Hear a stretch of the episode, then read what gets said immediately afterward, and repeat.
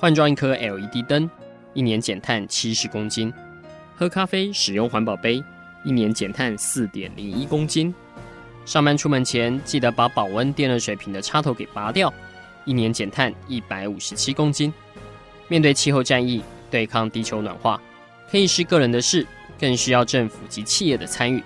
台达电子文教基金会邀您一同寻找既能提升生活品质，并可大幅提高能源使用效率的提案。欢迎收听《气候战役在台湾》。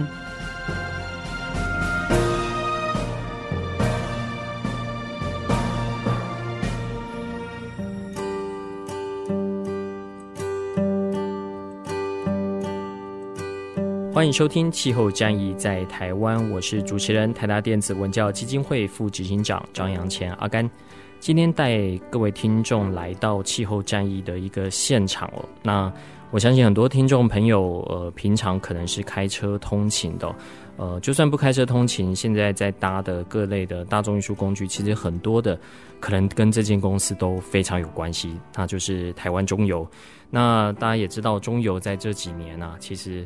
呃，做了很多绿能的一个转型，包括从今年呃五六月份，大家可以看到，在跟呃欧盟办事处这边有一份共同的报告，其实提到在能源转型上面，其实中油可以做哪些的努力，也包括了呃中油的戴董事长，其实日前也宣布，在三年内哦会有一千座的加油站，过去好像只能加油，可接下来会成为。呃，换电站，也就是它会成为整个在台湾交通运输电动化的一个核心哦。所以今天我们就非常荣幸的能来到中油大楼来见到了呃戴董事长，我们请戴董事长来跟我们气候战役在台湾的朋友来谈谈中油在接下来绿能转型上面有哪些的规划。我们是先请戴董事长跟听众朋友打声招呼。呃，我们主持人阿甘，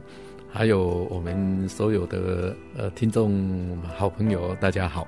是哦，我们是不是先请戴董事长大概跟我们简单说明一下？因为我们在过去这几集的节目中哦，其实呃报道多很多，不论是国际的趋势啊、IEA 的分析啊，甚至我们也有同仁直接到了法国去看到呃目前最新这个电动车的一个进展哦。呃，就中油来看哦，就是未来在台湾整体的这个运具的电动化上面，它大概会带来一个什么样爆炸性的成长？包括像我们的政府也说了，二零三五年到二零四零年的分别包括呃我们的机车、我们的汽车都要全面的电动化。中油怎么去看待这样的一个挑战？呃，中油呢是我们呃国营的事业，我想我这样定位中油了哈。中油它在整个国家扮演的角色上呢，第一个呃要有国安的这个任务，譬如说，呃我们的呃油的存量啦、气的存量啦，啊这些呢都是我们呃国安很重要的呃一个工作。那第二个工作呢，就是民生的这个提供，所有国民生计啊所需要的能源的部分啊。啊，中油义不容辞呢，是要这个充分的来提供。那第三个重大的任务就是说，怎么去辅导这个石化或者就是能源呢有关企业的这个发展。所以呢，在中油这边，这个是我当作一个呃领导人的这个呃任务的这个认定了哈。那基本上我们在。作为一个国营事业，我们等于是国家的执行单位。那执行单位啊，基本上要配合政策的这个方向呢来琢磨。那刚才我们阿甘主持人呢就提到了这个二零三五年的这这个不再有这个加油车的这个贩售啊，二零四零年呢不再有这个加油汽车的这个贩售。那这个对整个政策来讲，整个台湾来讲，这是一个很大很大的这个改变。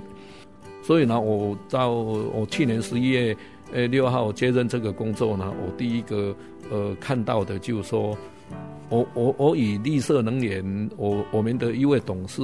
戴元峰啊博士呢，啊他有一个曲线，就是以绿能的这个呃国家政策的这个需要呢。啊，当做这个指标，就是说，哦，利能我们要要逐年增加，增加，增加到最后是二十%。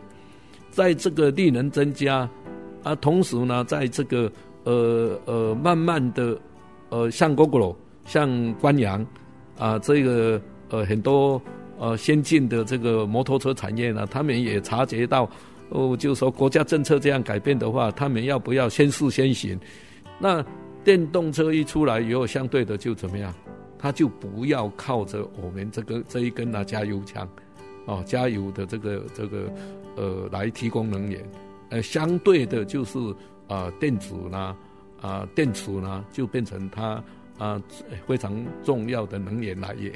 那所以呢，另外一条曲线就是石油啊、这个消费量的这个呃九九八九五九二啦啊、这个消费量的曲线，这两条曲线把它画下来的话呢。啊，这个九八九五九九二的这个呃曲线呢是越来越下降的，消费量是越来越下降的。所以这两条曲线我们把它画在同一个图上的话呢，啊，你会发现有一个交叉点，那个交叉点呢就在二零三零年，二零三零年。那呃，我们戴延峰博士呢是把它称叫做黄金交叉了哈，黄金交叉。那啊，我以呃。呃，中油的一个呃呃，台湾中油的一个领导人的看法呢，我不认为那个是黄金交叉了，哦、我是这样讲的，比较悲观的讲法叫做死亡交叉了哦。为什么？因为呢，我们的这个呃油的这个供应呢，占整个中油的整个 revenue 这个呃营收的将近四十 percent，将近。那这个四十 percent 如果完全被替代了以后，以二零呃三五年的摩托车呃加呃这个加燃油的摩托车都不能能贩卖的话，啊，二零四零年的加这个油的汽车都不能贩卖的时候，我想这一条曲线会降得更剧烈。那我个人的看法是，如果这样的话呢，占我四十 percent revenue 的这个。呃，营收的这个部分呢，啊，是影响非常大的。哦，那呃，也许大家会问说，啊，你中油会倒啊没 啊？呃，中油会收起来没啊？我在这里郑重的跟大家做这样的宣示了，没了，别倒了。因为呢，中油啊，实际上呢，也不是完全靠九八九五九二在维持这个，虽然呢，revenue 不小。谢谢戴董事长的分享。那到底二零三零年对中油而言是死亡交叉还是黄金交叉？先让我们再休息一下，待会再请戴董事长为我们做更多的分享。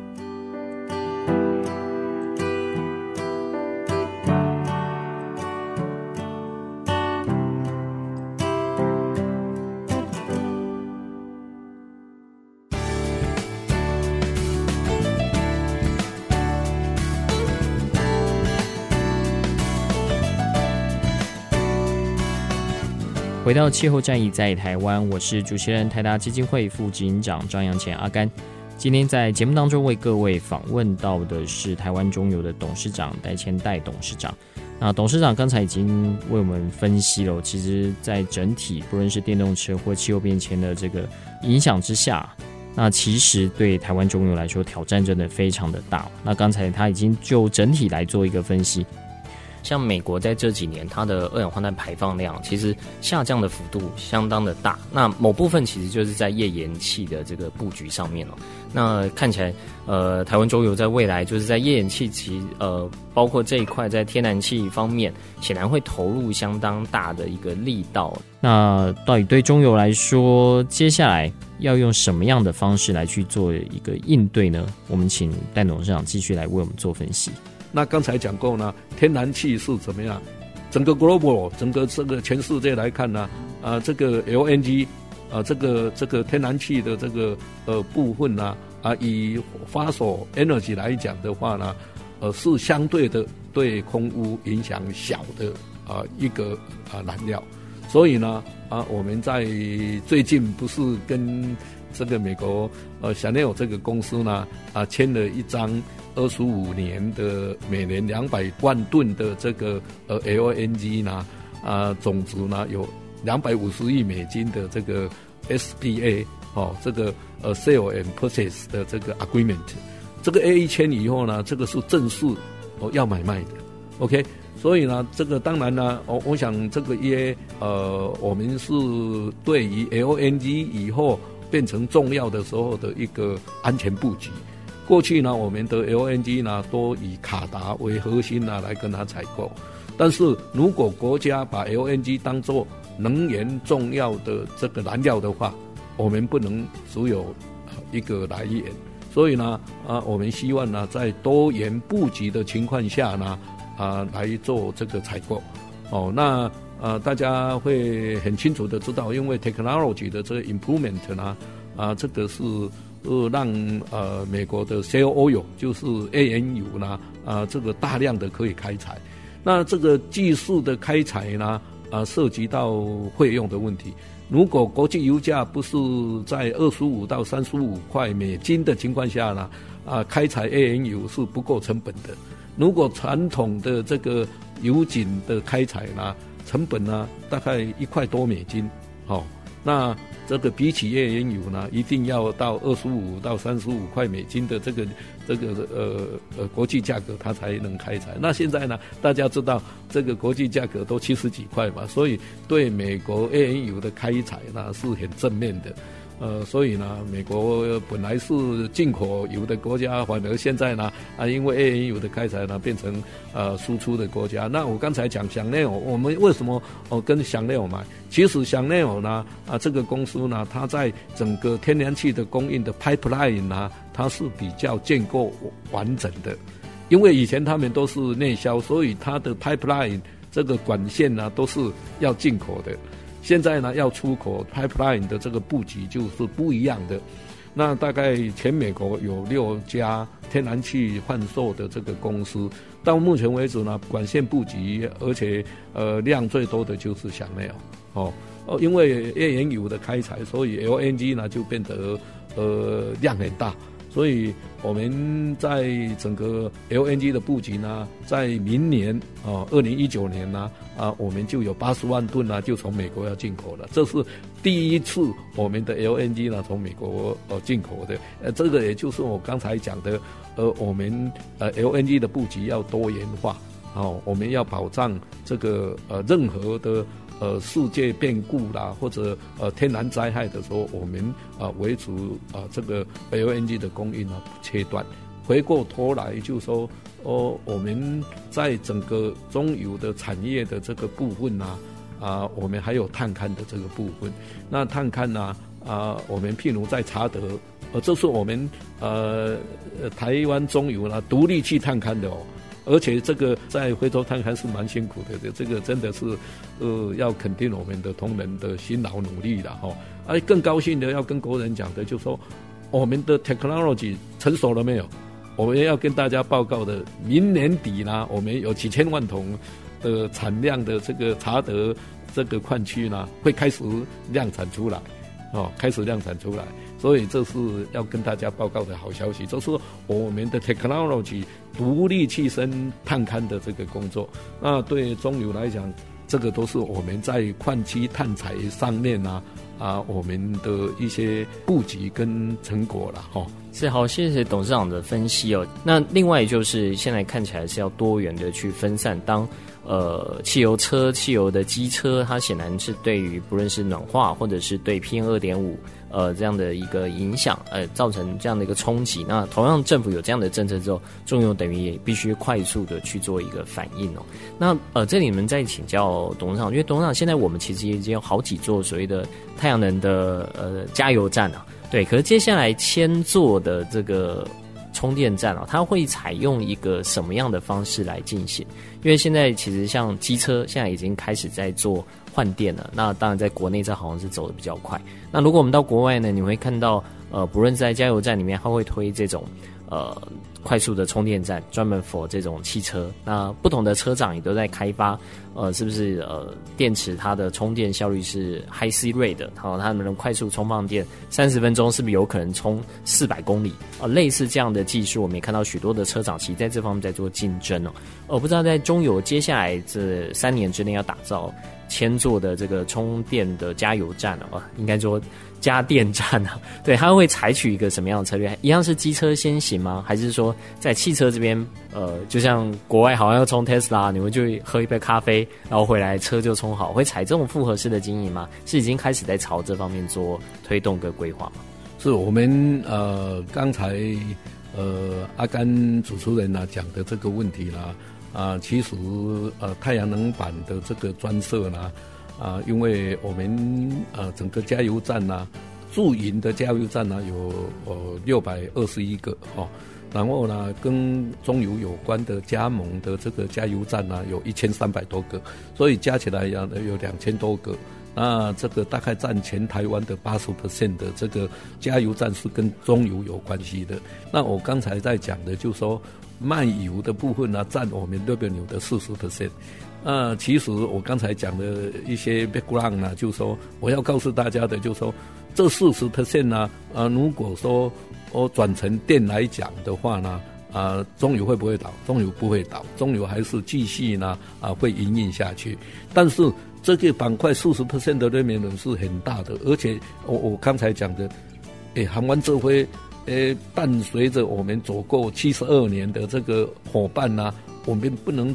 呃这个住宿不顾啊。哦，这个加同加盟店的这个一千三百多个。也是我们命脉的一部分啊！今天中油能够成为领头羊，就是因为有这么多好朋友来给咱经嘛，对不？哦，所以呢，我们才能变成领头羊。所以呢，啊，在整个转型的过程中，我刚才讲就是说，那个黄金交叉的二零三零年的这个时候呢，这个绝对不是到那时候才是问题一点，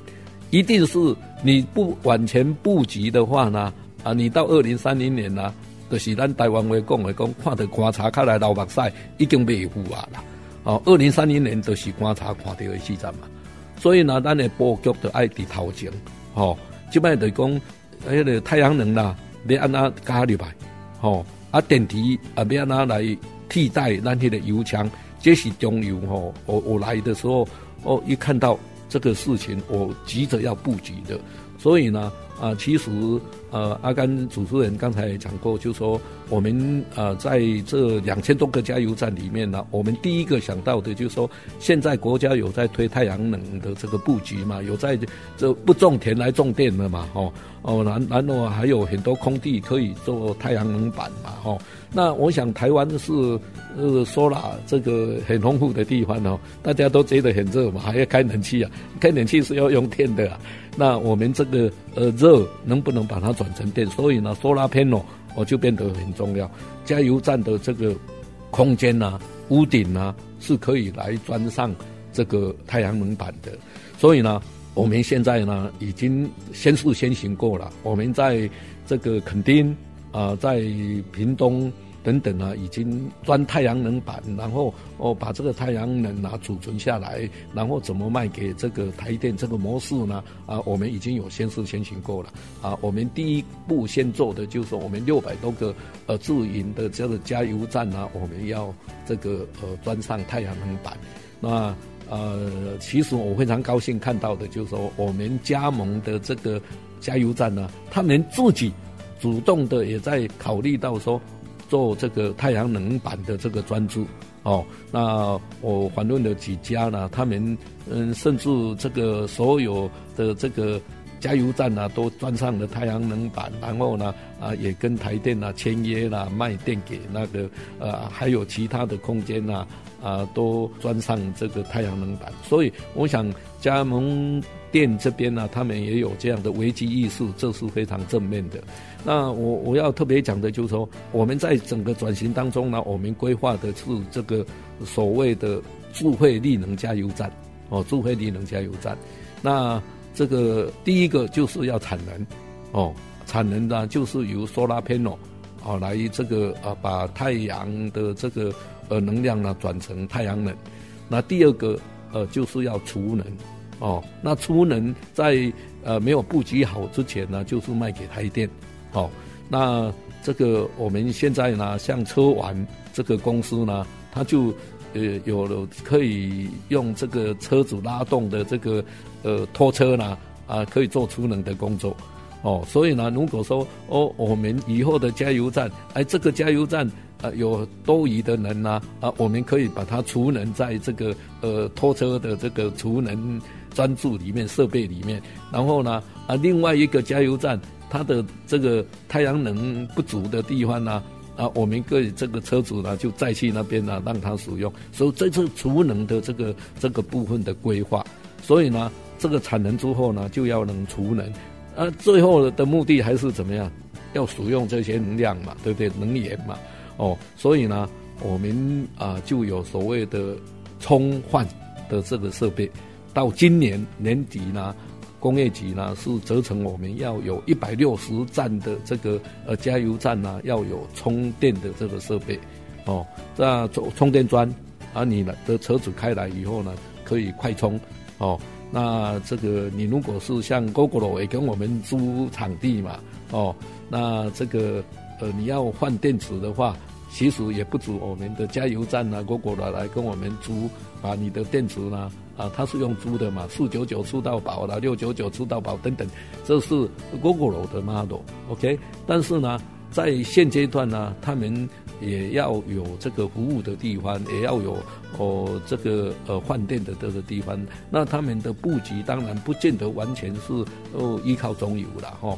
他们也跟 Seven 啊，或者呃呃 Family Mart 啦，或者甚至他们也自己有自己的呃这个服务的点哦。我也去拜会过这个陆董事长，也也看过他们的这个服务站哦。那呃这个呢就是哦换电的这个地点。那其实呢啊、呃、在国家政策里面呢是三年呢工业局呢要要有二十亿的预算编列哦，要中油呢。啊，完成这个一千座的这个充换电站，哦，那我们的这个呃方向呢，基本上是以我们的呃驻有的这个加油站当做优先。呃，现在我呃跟阿甘主持人呃报告过，就是呃我们现在台南的前锋站就是先试先行，太阳能板已经装上去了，然后呃储能的设备啦，还有充换电的设备啦。啊，就已经装上去，这个是要哦先试先行的哈、谢谢戴董事长，那再让我们休息一下，稍待再回到气候战役在台湾。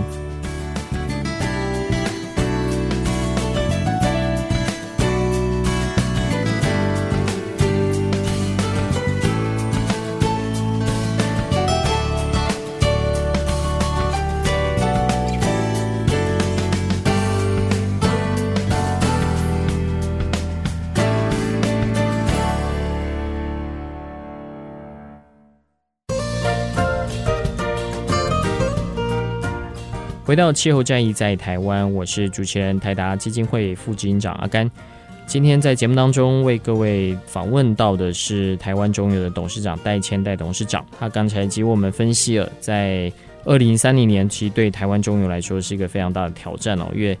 现在不论是电动车的兴起，或在气候变迁的影响，其实对于许许多多在台湾中油工作的。不论是员工也好，不论是加盟的经销商也好，其实都在想说，那总公司接下来会采取一个怎么样的应对方式哦，带领大家度过这样的一个难关。那台湾中油其实现在就在思考的一个方向，其实是发展自己品牌的电池，但这个品牌的电池又跟过去我们想象中，像不论是国外大厂电池的思维不太一样。接下来我们就请戴董事长继续为我们分享。那。呃，我们呃中油呢有三个研究所，哦，一个是力能研究所，一个是这个呃电子研究所，另外一个是碳采研究所。那力能研究所呢，它有这个 LTO 的这个负极材料，哦，那这个有很好的优点，它的安全性应高啦，它的这个快充，哦，这个八分钟可以呃充到七十 percent，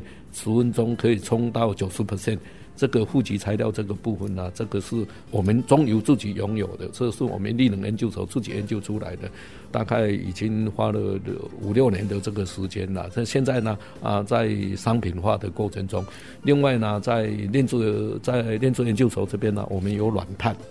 软碳也是负极材料。那软碳呢，啊，是跟石墨一样，可以这个呃来做负极材料的。啊，它的这个。持续性啊，它的这个安全性啊，等等等等，都呃合于这个很多测试的这个标准。譬如说，我们也送给 TDK 呃去做实验，我们也给这个台达电呐去做实验。哦哦，那台达电也把我们的这个呃软碳呐啊，啊这个来替代它的石墨。哦，已经目前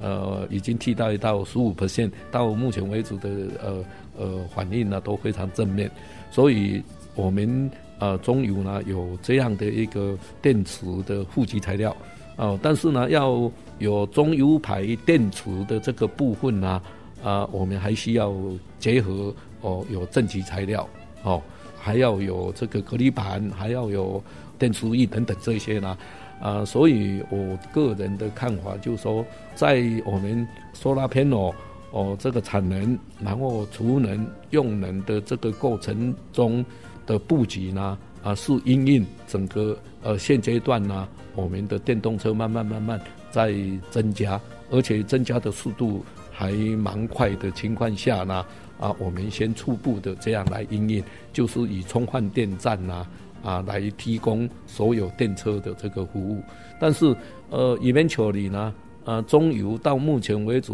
会是能源界的领头羊，最主要的原因呢，就是我们那一支加油枪。但是现在的这个国家政策呢，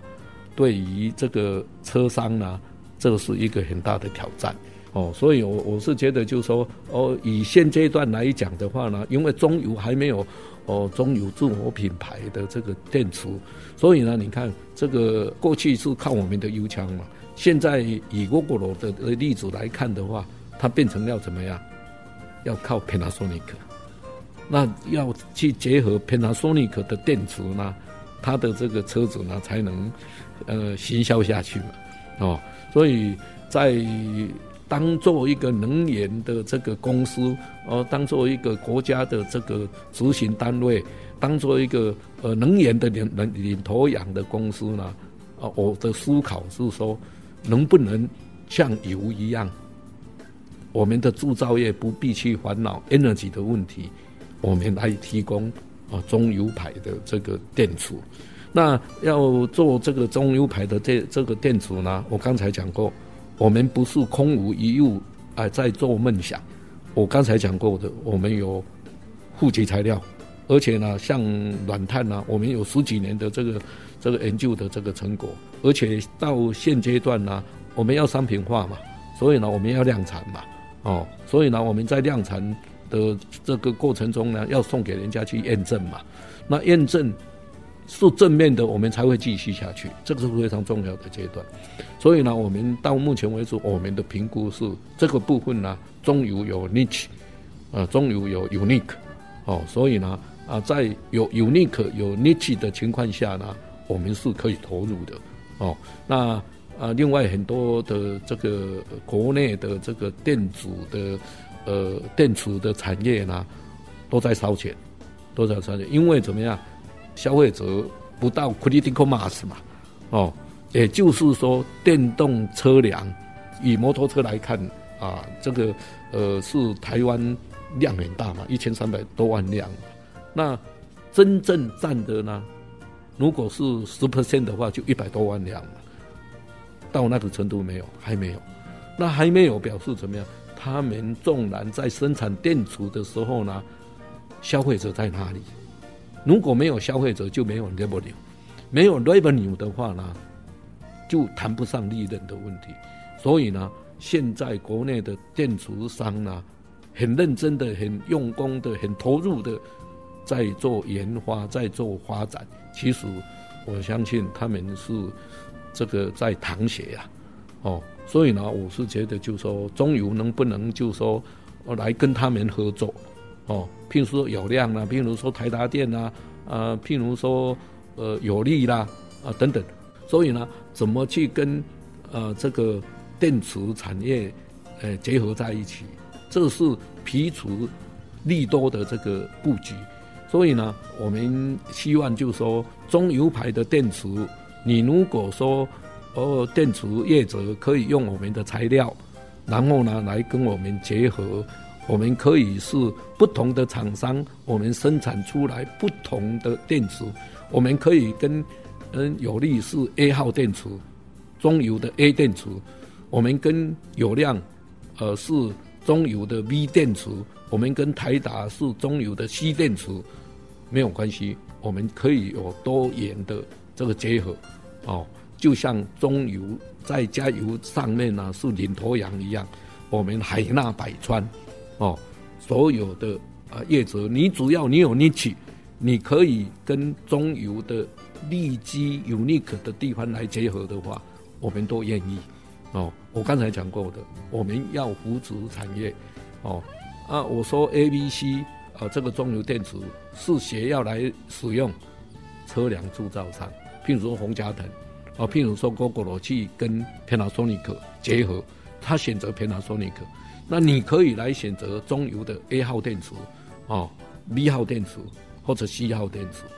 我就扮演 Panasonic 的角色，OK，哦。我可以告诉大家的，就是说，为什么 Gogoro 要去找 Panasonic，呃，为什么呃，观阳要去找 LG？这个我们要问自己的哦。我们现在本来呢，我制造这个摩托车，我是独立制造的哦。但是今麦安娜，你换，这电动车你爱爱去爱去客人嘛，变成不是独立的，对不？台湾要干净能源，台湾要用电池。你注意这个国际的情况，大家都是用同样的方向在在转变的，所以呢，真正解决问题的就是说，趁 Gogoro 去跟 Panasonic 结合，中油能不能扮演这样的一个角色，扮演 Panasonic 的角色，能不能就说呢，啊，国家来往这个方向支持业界，那中油有中油自己的资源输出。跟他们结合在一起，这样来共创双赢，然后呢，打国际赛，哦，所以呢，我想，啊、呃，这些事情都是哦，大家一起来思考了，哦，呃，台湾很需要的就是产业团队，哦，产业团队，就说我们能不能在二零一八的时候，甚至二零一九的时候，就有专业的。品牌可以来提供给这个汽车制造业者来使用，就像以前你依赖中油的那个加油枪，哦，那如果能够这样的话，我是觉得中油要能够赶快努力的来往这个方向去布局了，哈、谢谢戴董事长的分享，接下来再让我们休息一下，稍后再回到气候战役在台湾。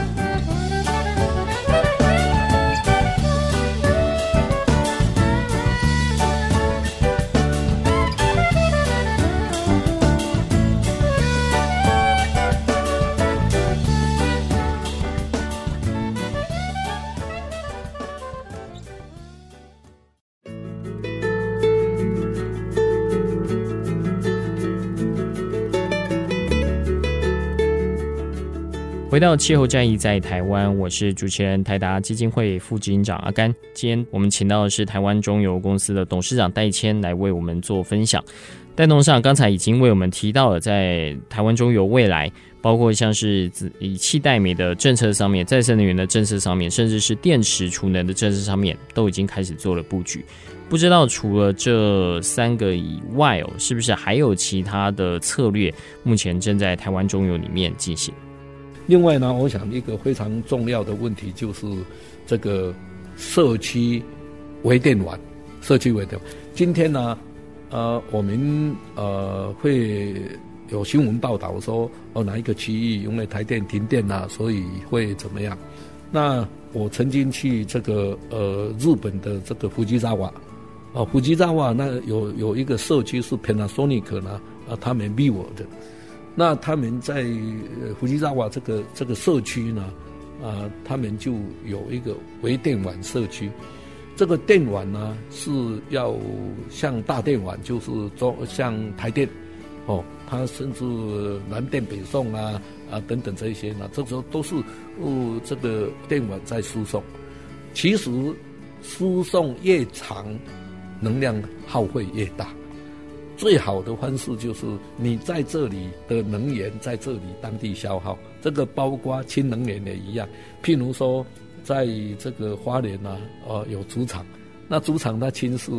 乙氢嘛，乙烯散出来，啊，你遐氢来使来个纯化，啊，得氮氮化粘都，哦，啊，做一个诶社区，哦，啊，伊就是迄个呃钢瓶，哦，啊，乙氢甲纯化了，得灌入去迄个钢瓶，啊，永远的加油站去做换氢的这个钢瓶的地方，哦，我我我想这个是很多可以大家组合的啦，哦。我们这个国国家也不是这个呃单一，大家都不想。其实我们的智慧是是蛮高的嘛，所以呢，我是觉得就是说，我像我去看那个富士萨瓦这个 Panasonic 的，他们怎么样？他们有在社区里面整合整个社区做太阳能板。那这太阳能板呢，他们可以卖，也可以除，哦，然后呢，啊，甚至他们在社区里面呢。啊，因有的有一个呃天然灾害的呃避难的所在，啊，伫迄个避难的所在，因都有规划讲，哎，天然灾害海啸来了，迄个电断去啊，啊，因这社区家己变成有一个微电源会当去发电，啊，因的发电的来源啊呐，你若就讲讲海啸来啊，都变阴天嘛，啊，太阳能板都不路用了嘛，偏当说你个啊，用 LNG 去发电。啊，因迄个机器咧用 LNG supply 来发电的，也无也无飞机啊，带迄个中油的 LNG 百分之八十是供台电在发电的嘛，所以 Panasonic 只是把它小型化，把它家庭化，所以呢，它在屋子外面呢就有一个这个 LNG 的这个发电的设备，所以呢，这变成一个社区的微电网，你主电网。断线的时候呢，微电网马上接上去，哦，所以呢，就说怎么去建构一个社区的微电网，也是中油的构想的一部分。就说以我们的加油站当做核心，把所有这个社区，可能这个社区来对我有三个加油站，还是五个加油站，拢不要紧哦。我的加油站来做能源管理的这个中心。哦，啊，甲这个社区恁大家厝诶有诶太阳能诶电，哦，啊，恁当厝诶有热水洗澡，听听听，但是你有村呢，我去甲你修的嘛，啊，用这个诶，迄、呃那个加油站当核心。另外有一个部分还应该要谈的就是，呃地热。那地热呢，我刚才讲过，我们有探勘事业部，探采事业部有探勘研究所，那。其实，呃，出环坑呢是清朝就开的，那我们还继续日据时代也继续在开，我们现在也继续在呃营运那个地方。那其实前一阵子呢，在温泉业啦很兴盛的时候呢，呃，中油的探勘呢扮演很重要的角色。哦，你从这边仁泽呢，啊，仁泽那个地方呢，就是呃有哦一号井、二号井，那。这个都是当时这个大概民国八十七十几年、八十几年呢啊，那时候就已经挖的这个这个地下井。那那个到现在为止啊，仁泽呃在宜兰仁泽的这个大同乡那个地方的二号井呢，现在还在喷那个这这个热水，还在喷那个烟呢，热烟起来啊！我还特别去看，因为呢啊我们在仁泽这个地方呢啊要开两口井哦，要把这个地热呢啊用来发电。啊，我们初步跟台电呢啊，做了一个呃呃 venture 的这个 agreement，那这是第一次呢啊，中油跟台电携手正式签约来做绿色能源的这个部分了哈。其实台湾是地震带，在地震带呢就会有地热哦。那我们过去呢在清水呢也曾经啊有一个清水电厂，但是呢。有时候是怎么样？你太先进、太前瞻的话，呃，就不容易成功了哦。所以那那个清水电厂呢，啊、也做了，最后也都关闭了。那现在呢，因为呃二十 percent 的力能呢要发展，所以呢，现在啊、在地热 geothermal 的这个部分呢，也责成啊中油跟台电呐，我们是呃两个公司呢合作，哦，要在仁泽这个地方呢。啊，去这个挖它的这个地热，德西公一加五地热，你这卖对对对对对对对，这个这个阿阿甘主持人这个、这个很很厉害的。那啊，我们大概呢，呃，初步要有两个 megabyte，哦，那 eventually 呢，我们要做到呃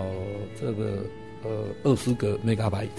哦。那如果说顺利的话呢，啊只有 Sirmo 也是我们嗯探勘呐，来提供绿色能源很重要的一一个部分。好，今天非常谢谢戴董事长，其实为我们做很完整的分析哦，而且从呃一开始我们可能想到只是加油站的一个变化，其实戴董事长想得更远哦，因为看起来它将来会成为台湾一个很重要的。能源的平台，而且这个平台呢，是从油，我们现在走到了电，也包括了未来整个天然气的规划。那还有当然最后提的这个地热，这地热也是大家一直引领期盼的。我是希望说有机会，呃，在台湾，如果我们的温泉资源这么多，是不是有机会也能有一些突破？今天非常谢谢戴董事长来到我们节目当中，谢谢。是，谢谢大家。希望呢，呃，台湾中油为台湾加油。好，谢谢。以上节目由台达电子文教基金会独家赞助播出。